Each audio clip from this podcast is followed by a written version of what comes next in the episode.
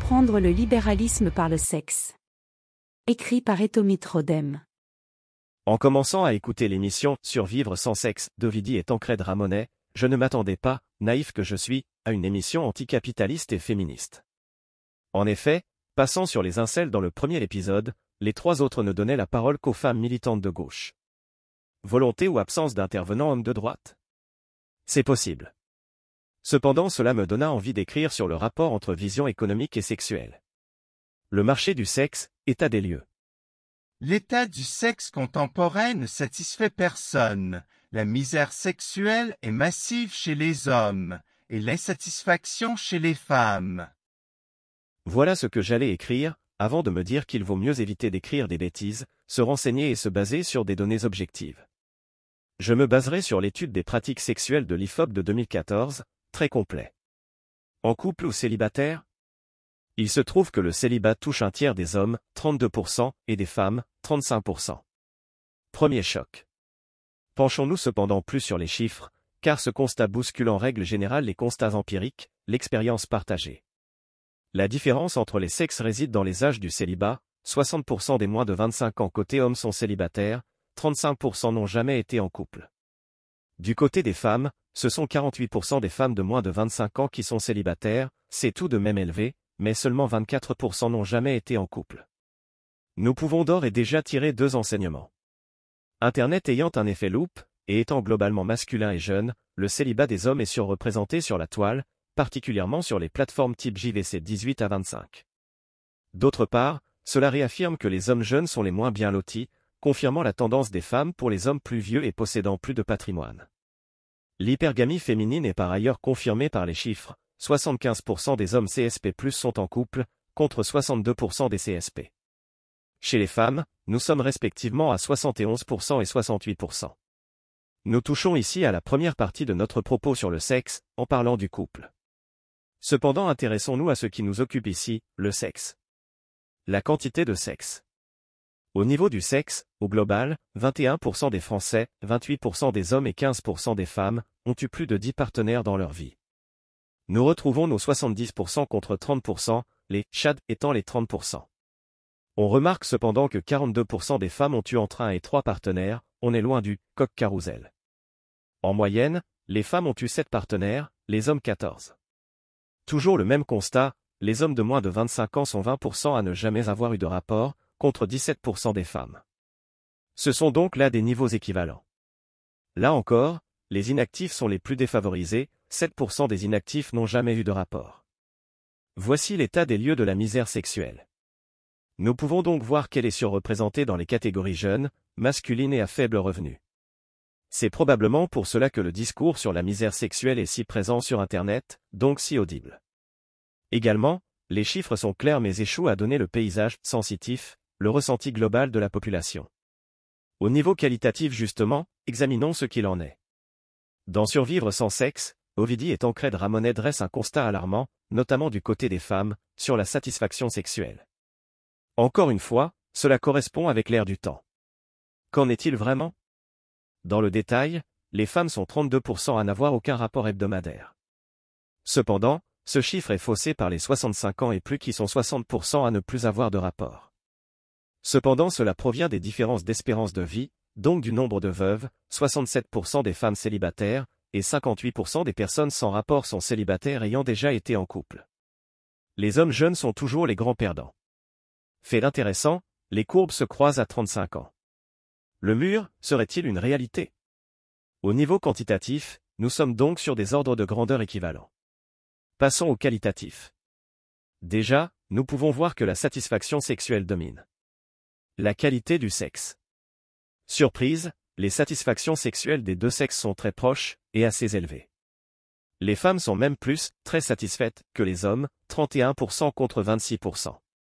La situation d'insatisfaction provient des célibataires, 52%. Cependant, les femmes célibataires sont beaucoup moins satisfaites que les hommes célibataires, 57% des hommes satisfaits contre seulement 49% des femmes. Encore une fois, nous pouvons voir que le ressenti global diffère de la réalité. Si nous voulons proposer une analyse, je dirais que les femmes célibataires sont plus actives sur les réseaux sociaux, plus militantes. Y aurait-il une corrélation entre l'insatisfaction sexuelle et l'implication politique, féministe anticapitalisme? Qui de l'œuf ou de la poule? Comprendre l'économie par le sexe. Voici la transition parfaite pour le cœur de cet article. Les insatisfaits du marché du sexe, qu'ils soient incels ou féministes, ont le même ennemi, le libre marché et le capitalisme. Pour les premiers, il est à l'avantage des femmes et des chad, car en l'absence de toute régulation, ce serait la loi du plus fort.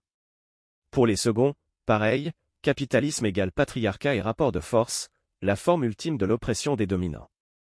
Les similitudes entre le marché et le sexe. J'utilise ici les visions généralement admises, même fausses. Le libre marché avantage les gens intelligents ou les gens bien nés. Certains s'en sortent par leur talent, d'autres par leur héritage. Il en va de même avec le sexe, les personnes bien nées, les belles gueules, et les personnes talentueuses, celles qui jouent sur le charme, la tchatch, ou le porte-monnaie, s'en sortent mieux.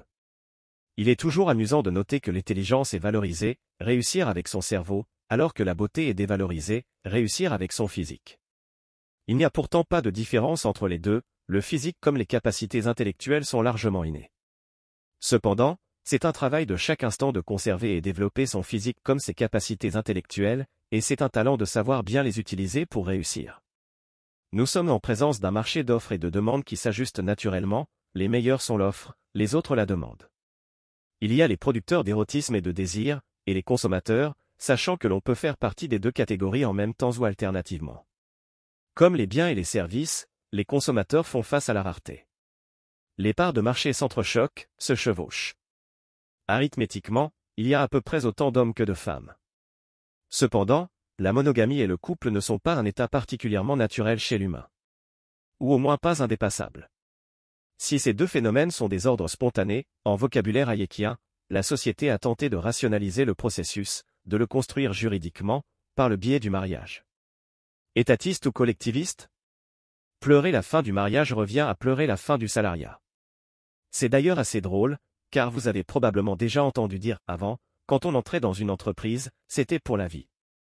Eh bien vous entendez également ce discours pour le mariage. On déplore le nombre de divorces, parfois le nombre de partenaires sexuels trop élevé. Il en va de même en économie, les personnes talentueuses passent d'entreprise en entreprise au gré de leurs envies. C'est parfois un échec, parfois une réussite. L'herbe est parfois plus verte ailleurs mais pas toujours. Comme pour le couple. Adopte un mec demandait par exemple au niveau des envies, s'il s'agissait de CDI, couple, ou CDD, plan cul. Cette blague est d'une lucidité extrême. Les perdants du système hurlent. Un licenciement fait toujours mal, mais se vit aussi en fonction des capacités à rebondir. Une rupture également. La sécurité du couple, le CDI. La volonté de sécuriser la relation par le mariage est la même que celle qui a poussé à la création du CDI. C'est un contrat à durée illimitée, jusqu'à ce que la mort ou la retraite vous sépare, mais qui peut être rompu dans des cas précis. La rupture conventionnelle, ou le divorce amiable, qui permet en cas d'accord sur la séparation de casser le contrat sans effusion de sang. Le licenciement ou divorce pour faute, qui sanctionne un manquement d'un des deux contractants, en général au profit de l'autre. Les processus sont par ailleurs les mêmes, la faute étant constatée en flagrant délit ou provoquée, recherche de motifs de blâme, ou emploi d'un détective privé. Point supplémentaire, la partie la plus faible reçoit une contrepartie à la rupture, indemnité ou prestation compensatoire. Ceux qui déplorent la fin du mariage sont des personnes attachées aux apparences, à la surface. Le mariage est la reconnaissance d'une relation pour des motifs patrimoniaux et filiales. Mais le couple qu'il sanctionne existe indépendamment de lui. Les facilitations du divorce proviennent du fait que l'État ait pour une fois compris que la carte doit ressembler un minimum au territoire. De nombreux couples restés mariés sans vivre ensemble, voire vivre avec d'autres, quand ils ne pouvaient pas divorcer. On prenait un amant quand la relation n'était pas satisfaisante. Un second profil de personnes pleurant la fin du mariage existe. Les incels le voient comme le moyen de contrôler l'hypergamie féminine, de restreindre en fait l'offre des chads. En effet, si les chads ne pouvaient se soustraire au mariage pour avoir accès aux femmes, ils n'auraient accès qu'à une femme, en théorie. Chaque mise en couple de chads serait une chance pour les couches inférieures de la société sexuelle. Ce serait une femme garantie, ou presque, à tous. Ce serait une régulation du marché, la garantie du sexe. Communisme sexuel. Dans leur podcast Radio Chaton, le communisme sexuel a posé les mots justes. La volonté de garantir un accès au sexe à tous provient du même mécanisme mental que l'inflation des droits, travail, logement, loisirs, etc. La plupart de ces droits sociaux découlent de la phrase de chacun selon ses capacités, à chacun selon ses besoins. Une des conséquences de la notion de droit est que des gens qui n'ont rien apporté à la société estiment que la société leur doit quelque chose, apparemment simplement en raison de leur gracieuse présence. Thomas Sowell Économiste et chroniqueur américain, professeur à l'université Stanford. Le mot est lâché, besoin. Sans même questionner la légitimité du concept visant à fournir à chacun ce dont il a besoin, nous pouvons nous attarder sur l'étendue des besoins reconnus. Voici les droits qui étaient reconnus dans la Déclaration des droits de l'homme et du citoyen. Droit à la liberté, article 1, 4 et 5 de la DDHC. Principe d'égalité, article 1 et 6 de la DDHC. Principe de consentement des citoyens à la loi et à l'impôt, article 13 de la DDHC. Droit de propriété, article 2 et 17 de la DDHC. Droit à la sûreté, article 7 de la DDHC, toute détention doit être justifiée en vertu de la loi. Non-rétroactivité des lois pénales, article 8 de la DDHC. Présomption d'innocence, article 9 de la DDHC. Liberté de pensée, article 10 de la DDHC. Liberté d'expression, article 11 de la DDHC. En réalité, ces droits découlent tous du droit de propriété. Examinons désormais les nouveaux droits, les droits sociaux. Le droit au logement. Le droit au travail. Le droit à la santé. Le droit à la sécurité matérielle, SIC. Le droit au repos, SIC. Le droit au loisir, SIC. Quelle est la différence entre ces droits et les précédents? Contrairement aux droits découlant philosophiquement du droit de propriété, ceux-ci découlent philosophiquement du droit à l'expropriation. Si certains ont le droit de vivre aux dépens du travail des autres, cela veut dire que ces autres sont privés de leurs droits et condamnés à travailler comme des esclaves. Tout prétendu droit d'un homme, qui nécessite de violer les droits d'un autre homme, n'est pas, et ne peut pas être un droit. Personne ne peut avoir le droit d'imposer une obligation que l'on n'a pas choisie, un devoir sans récompense ou une servitude involontaire. 2. Ne peut pas y avoir de droit de réduire des hommes à l'esclavage. Ayn Rand, philosophe, scénariste et romancière américaine d'origine russe. Revenons en maintenant à ce qui nous intéresse, le sexe. Pourquoi le sexe serait un besoin moins légitime que les autres? C'est bien ce que dit l'APA, qui milite pour l'accompagnement à la vie affective, sensuelle et ou sexuelle des personnes en situation de handicap. Le sexe serait donc un droit et une liberté fondamentale. Si c'est vrai pour les handicapés, pourquoi cela ne le serait-il pas pour les autres? Personnellement, je suis d'accord avec cette assertion, mais du point de vue libéral, personne ne peut être empêché dans sa vie sexuelle par autre chose que le consentement d'autrui. Les partisans des droits sociaux, s'ils sont cohérents, devraient penser autrement. Si c'est un droit fondamental, alors la société doit en pourvoir les individus, non? Comme pour le logement, il devrait y avoir des DASSO, droit au sexe opposable, corollaire du droit au logement opposable, qui reconnaît un droit au logement décent et indépendant aux personnes, résidant en France de façon stable et régulière, qui ne peuvent accéder par leurs propres moyens à un tel logement ou s'y maintenir. Sur le même modèle, il faudrait garantir un droit au sexe aux personnes ne pouvant y accéder par leur propre qualité. Cela voudrait dire imposer à des personnes de coucher avec les indésirables du marché sexuel. Car c'est bien le principe de l'impôt, prendre à certains pour donner à d'autres. Ce qui semble acceptable lorsqu'il s'agit du produit de son corps et son esprit paraît rapidement inhumain lorsqu'on parle de ce corps et de cet esprit pour eux-mêmes. Vos poils se hérissent? Le consentement vous importe tant que ça? Parfait, à moi aussi. Si vous pensez que des personnes peuvent désirer être accompagnants sexuels, mais qu'imposer à certains des relations sexuelles avec d'autres est immoral, vous venez de découvrir le principe de libre association. Vous pensez qu'on ne peut prendre du sexe sur une personne par la force vous êtes favorable au principe de non-agression. Vous ne voulez pas qu'on touche à votre intégrité physique, à votre corps? Vous avez compris le concept de propriété privée. Soyez cohérents, devenez libéraux. Cet audio vous a plu? Abonnez-vous à notre chaîne afin de recevoir tout notre contenu et soutenez-nous sur Tipeee, le lien est dans la description.